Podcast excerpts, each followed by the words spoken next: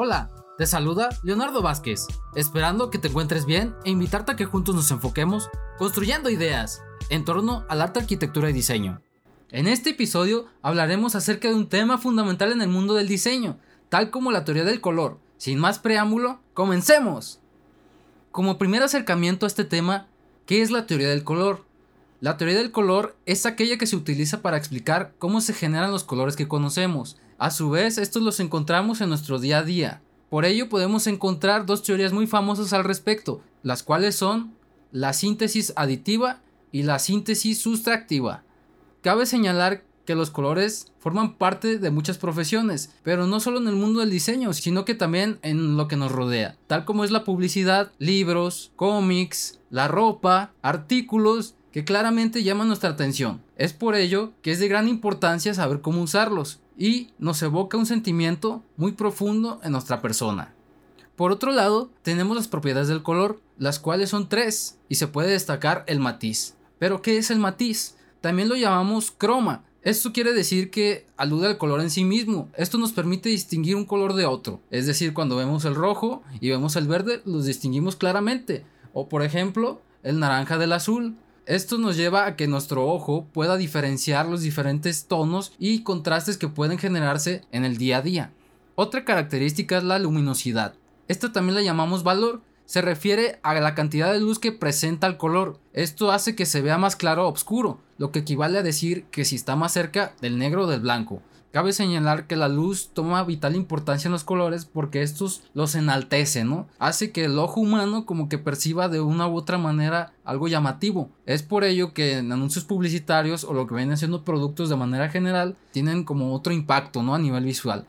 Y esto claramente te atrae tanto para comprar o que te llame la atención para ir a tal lugar o comprar un producto o seguir un consejo. Es por ello que el color tiene como ciertos trucos. No solamente es poner el color de cierta manera, sino que tiene una vital importancia y peso en lo que viene siendo la percepción visual de cada persona. También que las diferentes experiencias o según como percibamos nosotros el color o con qué lo relacionemos, será el impacto que tenga en nuestra mente.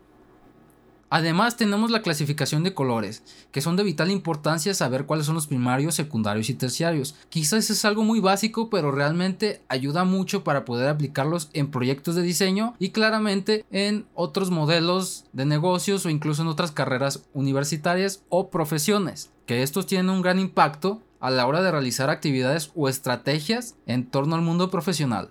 Primeramente tenemos los colores primarios. Estos son los que no se pueden conseguir a través de la mezcla con ningún otro, los cuales son el amarillo, el rojo y el azul. De la mezcla de estos colores salen los demás del círculo cromático y comienza lo que llamamos la teoría del color. Claramente se puede apreciar que estos son la base de toda la gama que se encuentra en el mundo, pero a su vez quiere decir que estos son irreemplazables y no se pueden obtener de ninguna u otra mezcla. A su vez, los colores secundarios son los que surgen de la mezcla de los colores primarios. Estos colores son el naranja, que se crea de el amarillo y el rojo, el verde, que se hace con azul con amarillo, y el morado, rojo con azul. Y por último tenemos los colores terciarios. Este círculo lo encontramos en la mayoría que son la combinación de un color primario y uno secundario. Es decir, aquí empieza el juego, ¿no? De, las mezclas, por decir rojo con azul, a ver qué sale, eh, digamos, experimentación, más que nada. Es como no hay una receta perfecta para poder sacar un color como tal, porque Claramente se necesitan ciertos porcentajes ya poniéndonos un poco más minuciosos para llegar al color que queremos. Pero es muy importante tener experiencia y no dejar de lado que nosotros también tenemos el poder de crear un nuevo color que nos guste a nosotros y que a su vez veamos la manera de que impacte a los demás. Adentrándonos un poco ya en las teorías, la primera que mencioné es el modelo RGB. ¿Cuál es este? Es la teoría de la síntesis aditiva. Pero ¿por qué es RGB? Tiene las siglas de los colores en inglés que viene siendo red, green and blue. ¿Qué quiere decir? Rojo, verde y azul. En esto nos referimos que tienen diferentes luces en distintas longitudes de onda, pero esta síntesis aditiva hace referencia a la adición del color, considerando el blanco como la suma de toda luz en su máxima proporción del espectro visible. Además, esta síntesis es la que se usa para separar el color y gracias a ella podemos ser capaces de ver y reproducir colores en diferentes pantallas, tal como es la televisión, los monitores, los celulares, que te emiten esta gama de colores que hacen posible que veamos una imagen. La suma de dos colores primarios a partes iguales origina un color secundario. Cabe señalar que esto es dentro de la teoría. Rojo más verde da amarillo. Verde más azul da cian. Rojo más azul, magenta. El blanco teóricamente se forma por la unión de colores a partes iguales, por así decirlo, con la máxima saturación posible para que la adición de estos colores tenga partes iguales y se obtenga esta luz blanca que resalte, ¿no? Esta contiene todos los colores aditivos y por ende concluye en el color blanco, o por decir la luz blanca. La ausencia de los colores primarios de la síntesis aditiva origina el negro. ¿Qué quiere decir esto? Que el negro es la ausencia de la luz. Como ya sabemos hay negativo, positivo, blanco y negro, ¿no? Bueno malo. Es los lados opuestos. No puede haber eh, bien sin el mal y así en los colores. El negro sin el blanco pues no hay una gama muy clara y por ende no se podría jugar con estos colores. Ya adentrándonos un poco en los colores complementarios o inversos de cada primario aditivo, se puede definir como el color que le falta a ese primario para ser blanco. En este caso, hablando del rojo, su complementario es el cian. Del verde, su complementario es el magenta. Del azul, su complementario es el amarillo. La segunda teoría es la síntesis sustractiva, el modelo CMY. Cuando hablamos de esta síntesis nos estamos refiriendo a la obtención de colores por mezclas de pigmentos. De hecho, esta se llama sustractiva porque se añaden colores por pigmento y se sustrae el color. Los colores primarios de la síntesis sustractiva serán los colores complementarios de la síntesis aditiva. Como ya mencioné, estos se complementan ambas teorías. ¿Para qué? Para que se puedan crear nuevas gamas y muchas variedades de colores. Los colores sustractivos primarios son el cian, magenta y amarillo son los que se crean mediante la absorción de ciertas longitudes de ondas. Cuando la luz blanca toca un material en la superficie, o los pigmentos de colores de esa superficie absorben las ondas de luz, son reflejadas y percibidas por el órgano de la visión. Esto explicaría el fenómeno de por qué un amigo ve tal color de otra manera, por decir, ¿no? Si yo veo un color oscuro, quizás para mí sea negro, pero para un amigo quizás sea azul marino. Entonces ahí surge esa disputa, ¿no? De, no, es este color, no es este otro. Pues tiene que ver mucho en cómo rebota la luz y lo percibe el órgano de la visión, que viene siendo nuestro ojo humano. También tiene que ver mucho la condición que tengamos médica en los ojos, porque hay quienes usamos lentes y quizás nos afecte un poco en cómo percibir ese color. En base a esto hay cinco premisas básicas. Retomando un poco los colores primarios, como ya dije, son el cian, magenta y amarillo, por eso es el modelo CMY. La suma de dos primarios a partes iguales origina un color secundario. En este caso tenemos, por ejemplo, el magenta más el cian da azul, el amarillo más el cian da verde, el magenta más amarillo da rojo. Y en esta teoría, ¿cómo surge el color negro? No se preguntarán. La suma de tres primarios sustractivos origina el negro en este caso. La ausencia de los tres primarios sustractivos originan el blanco, y el blanco contiene todos los colores aditivos más no sustractivos. El color complementario o inverso de cada primario se puede definir como el opuesto a ese color, como el color que le hace falta para ser negro. En esta teoría, en el color cian su complementario es el rojo, en el color magenta su complementario es el verde, y en el amarillo su complementario es el azul. Es por ello que estas teorías son muy famosas y son, digamos, bases para poder aplicarlas al mundo del diseño o en su caso en diversas profesiones, ¿no? Cuando hacen un anuncio publicitario o en las redes sociales mismas que hay colores que sí nos llaman mucho la atención, ¿no? Por decir algo, el amarillo en, cantidades muy enormes sí llega a molestar a ciertas personas porque no es un color que se pueda resistir de ver. Quizás dependerá de las experiencias o de las, ahora sí que percepciones visuales o gustos de cada persona para que puedan estar atraídos y en su respectiva forma estar de acuerdo con el uso de tal gama de colores, pero muchas de las veces las personas no ponemos atención a esto porque simplemente vemos el producto. Pero aunque no lo creamos, el color juega un papel fundamental en la publicidad y digamos en el mundo del diseño. ¿Por qué? Porque no solo cuando estamos en internet vemos el producto, sino que nos llama atención la forma, ¿no? El color. Por decir un ejemplo, tenemos las famosas computadoras gamers. ¿Qué es lo que llama la atención? pues los colores diversos que tienen, ¿no? Cuando prendes el, botoncito para que te dé la gama de, ahora sí que todo el arco iris, o que tengan un patrón distinto de gama de rojos, de gama de negros, de gamas de amarillos, o de colores fríos, colores cálidos. Entonces eso resalta mucho. Poniendo como ejemplo, el color blanco se puede asociar a la paz. Que muchas de las veces tenemos este icono de la palomita, ¿no? Con el color blanco, por lo mismo, porque es un color neutro. Es un color que genera cierta calidez o cierta tranquilidad.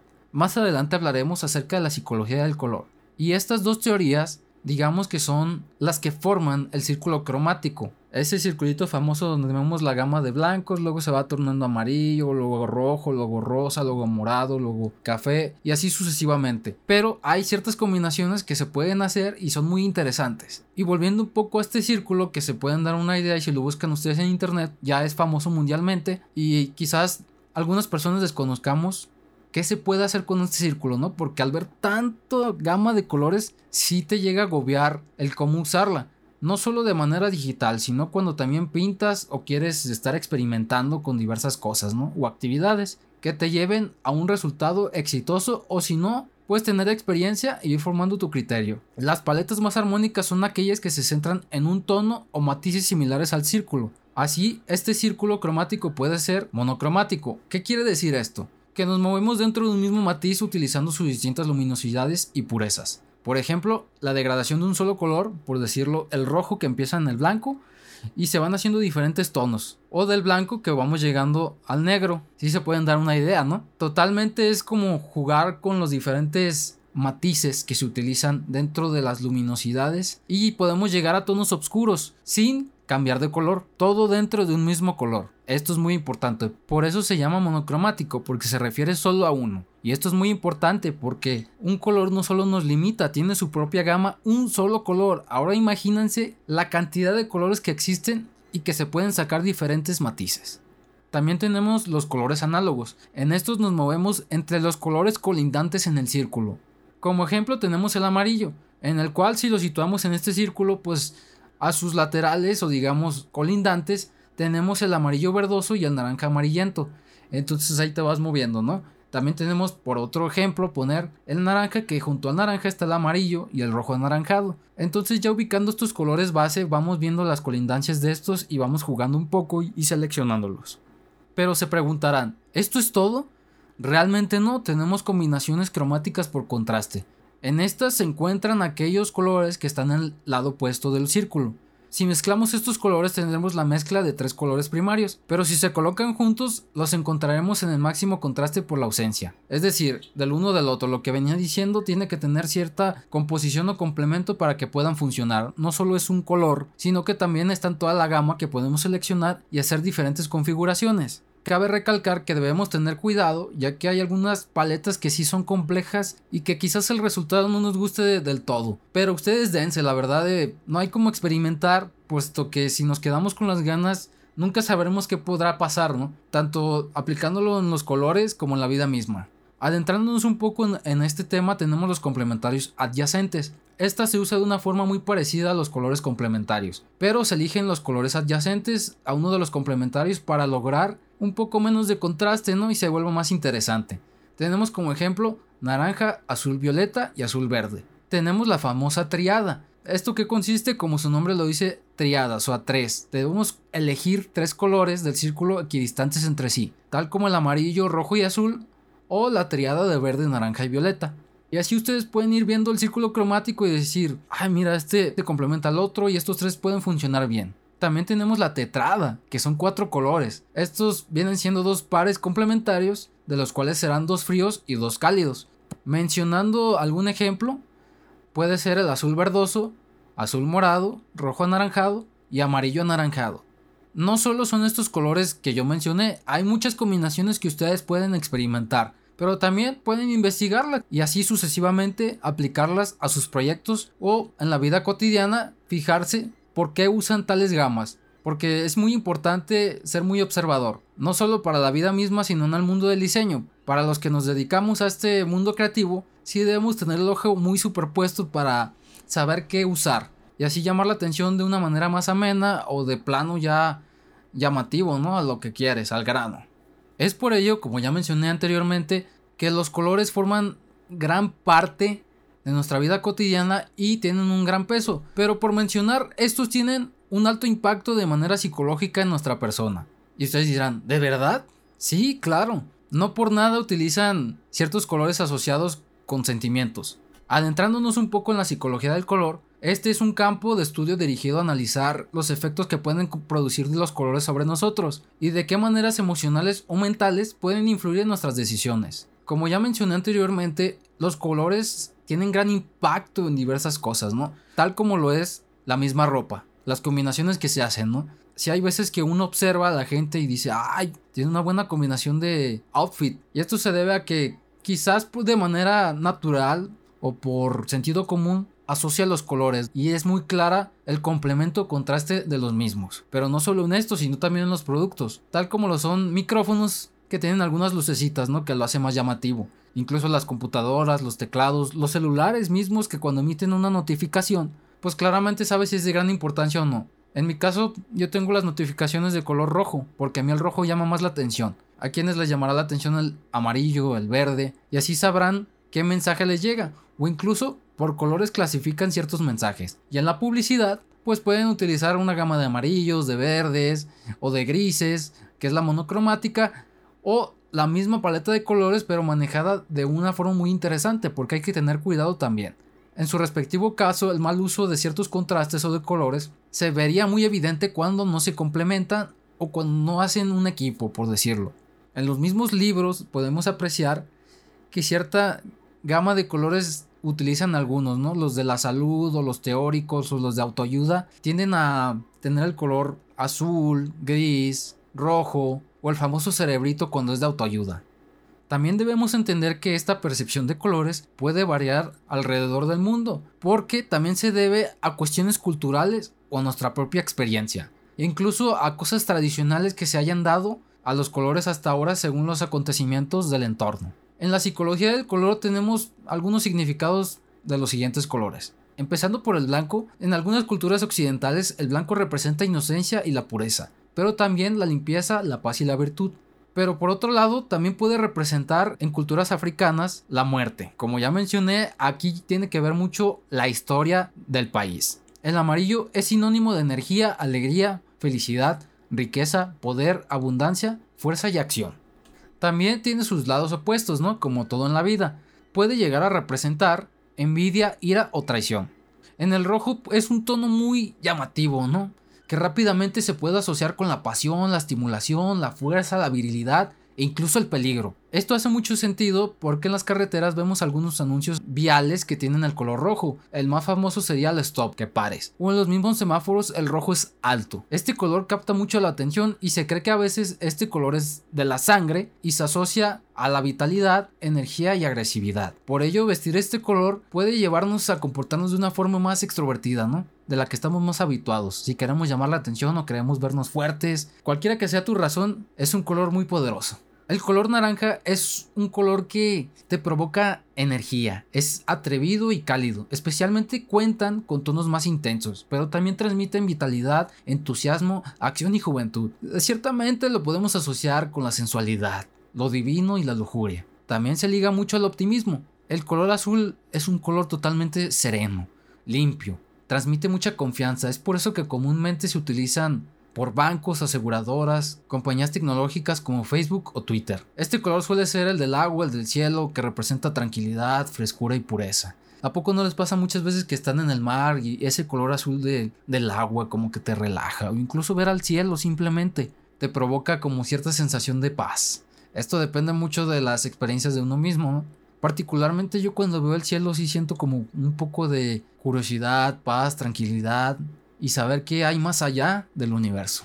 En cambio, el color verde es un tono que evoca naturaleza. Está presente en nuestro entorno, por no decir que en todo, además de frescura, salud, ecología, entre otros. También los verdes más oscuros, ya yéndonos a una gama más eh, oscura, negativa, pueden incluso transmitir un poco de calma, pero dependerá mucho de qué tanta saturación, matiz o luminosidad tenga, porque se relaciona mucho con la vitalidad. También el verde representa juventud y esperanza. En los tonos rosas tenemos los tonos rosas suaves, fuertes, pero particularmente los pálidos y suaves evocan infancia, dulzura e inocencia. Ya yéndonos un poco más al extremo y lo más fuerte del rosa, se asocia más con el amor, pasión y romance. Y está muy claro que estos tonos ya poniéndolos de un extremo a otro, pues claramente el mensaje puede variar y la interpretación de cada persona es diferente. Esto solo es como una base o criterio, digamos, de algunas investigaciones que se hacen o de artículos que ustedes pueden encontrar en internet o en libros. En el caso del morado, está asociado directamente con la imaginación, la nostalgia y la espiritualidad. También se relaciona un poco con la realeza, ¿no? La alta calidad, el caché, la elegancia, la sofisticación, En el caso del color marrón, es adecuado si se quiere transmitir cierta elegancia, neutralidad, sobriedad y sencillez. Este color está ligado a la tierra directamente, pues está muy claro, ¿no? Y está ligado a la naturaleza, tradición y origen. Ya en el color negro, este color em, muchas veces se puede asociar con quizás depresión, autoridad, elegancia, lujo, fertilidad incluso en el antiguo Egipto, según se dice, y el crecimiento. Depende mucho ahora sí que lo que transmita la persona, porque pues está esta clasificación como para funerales, para eventos muy casuales, muy serios, pero no todo se asocia con la depresión, como muchas de las veces se supone. Tiene su significado y depende de la persona, no hay que criticar. Hay un aspecto fundamental en los colores. ¿Cuál es este? Ustedes dirán. Pues claro, la temperatura, es decir, el sol.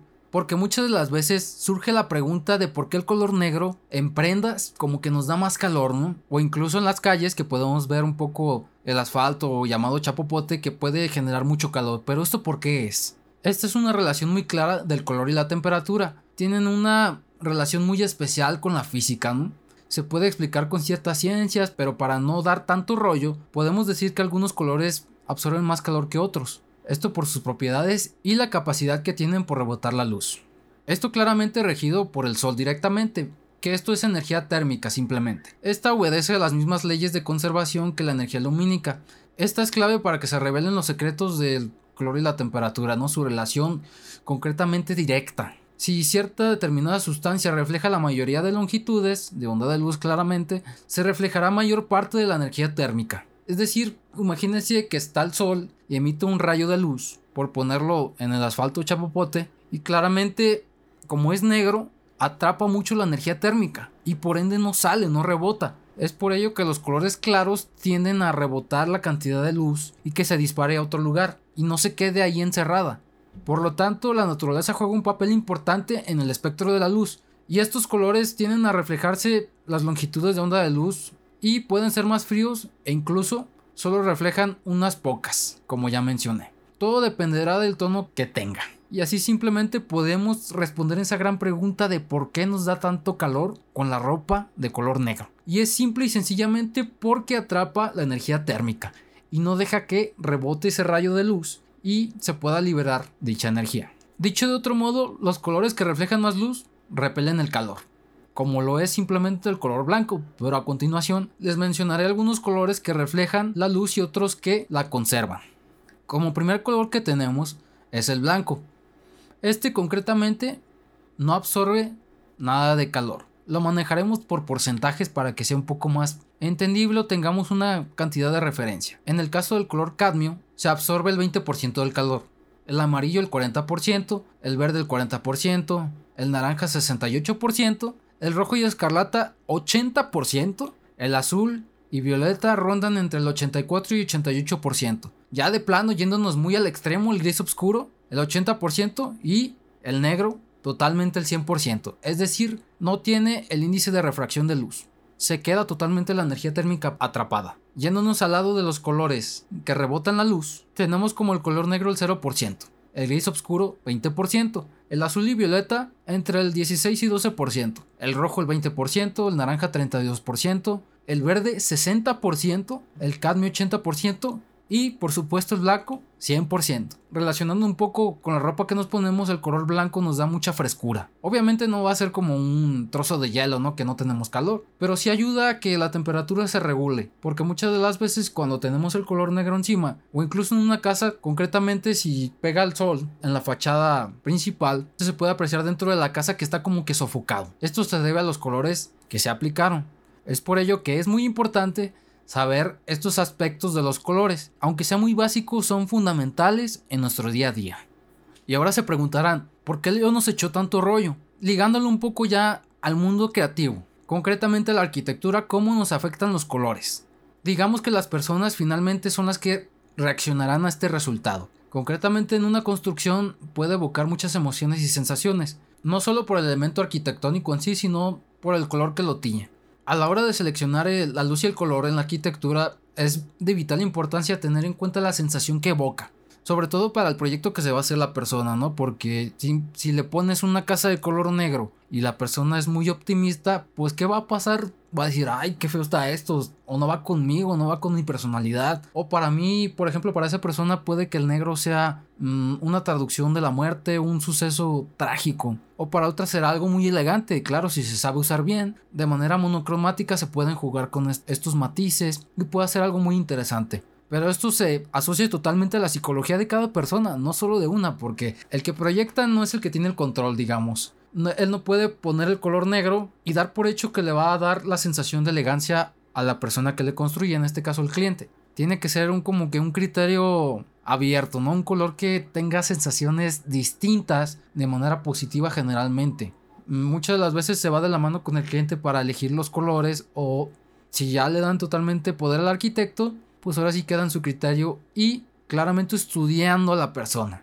El mismo puede cambiar cuando le proyecta la luz, porque se puede notar incluso poniendo un color base quizás como el blanco, dándole sombra o, o, más luz puede verse más llamativo, incluso que parece un espejo. También los colores pueden dar como que evidencia de ciertos detalles constructivos para que resalten, que quizás en el proceso del proyecto parecían desapercibidos y con el simple hecho de ponerle tal color pueden evocar un gran impacto visual tanto para el cliente como para el proyecto y para las personas que pasen por ahí. Esto puede propiciar un conjunto de emociones o efectos visuales. Por ejemplo, si aplicamos una tonalidad más oscura en el techo, se genera la sensación de un espacio más bajo, pero si aplicamos el color en la pared central, se crea un efecto visual con cierto acortamiento espacial, ¿no? O también incluso de profundidad. Si se aplican los muros se produce cierta percepción de un espacio más largo de lo que es en realidad, pero meramente es el puro color, no es que hayan puesto el muro más largo de repente, ¿no? Poniendo un ejemplo de arquitectos famosos, tenemos como referencia al gran Luis Barragán, que a mí se me viene a la mente mucho el color amarillo no solo es el color amarillo como tal, sino cómo se proyecta la luz, porque también la luminotecnia, o digamos el estudio de la luz, juega un papel fundamental en cómo la usas. Simplemente que es un elemento natural. Está el sol ahí, pero también hay que saber cómo se proyecta a ciertas horas del día. Y eso es lo que hace interesante a los espacios y que le dan cierto toque de paz, tranquilidad, calidez, elegancia, espontaneidad, entre otras cosas. No solo es poner el color y ya, sino que también el elemento de la luz y la oscuridad juegan este papel místico, espiritual y claramente personal. Como conclusión se puede decir que el color es un elemento fundamental en el mundo, puesto que por medio de él nos proporciona diversas sensaciones y conexiones de manera personal y en conjunto que van de la mano de experiencias ya vividas y que el hecho de que estén presentes en nuestro día a día evoca cierto despertar emocional y espiritual en cada rincón del mundo, ya que sin ellos probablemente en la sociedad y en lo que respecta al mundo del diseño careceríamos de diversos simbolismos que nos conllevan a una conducta regida por las emociones y que sin ellas solo somos seres vivos muertos en vida. Y con esto se finaliza el episodio de hoy. No te olvides de compartir y escucharlo en diversas plataformas. ¡Hasta pronto!